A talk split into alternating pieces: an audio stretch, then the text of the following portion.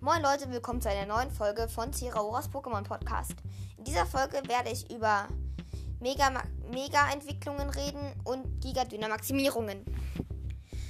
Giga-Dynamaximierungen erreicht man an seinem Pokémon, wenn man ein Giga-Dynamax Armband hat.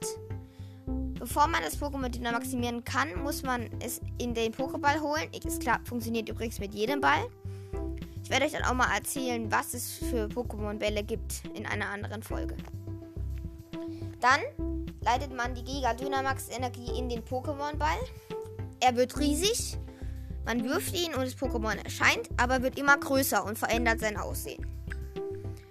Es ist dann größer, hat stärkere Angriffe, aber, aber nach dem Kampf, nach einem Kampf wird es wieder ein normaler Pokéball und ein normales Pokémon. Nun zu den Mega-Entwicklungen. Mega-Entwicklungen erreicht man, indem man ein Mega-Niet, ein Mega-Niethot.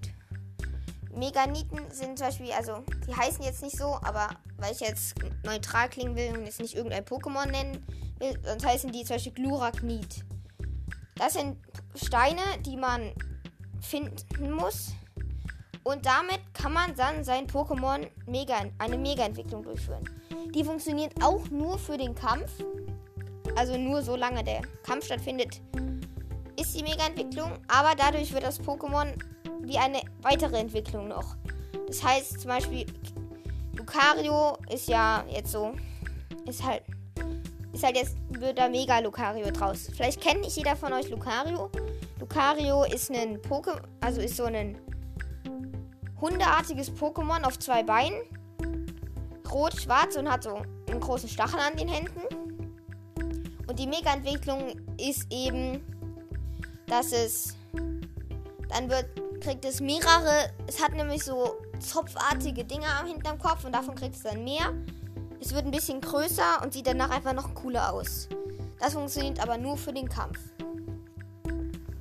Ja, und das war's schon mit der Folge. Haut rein und ciao.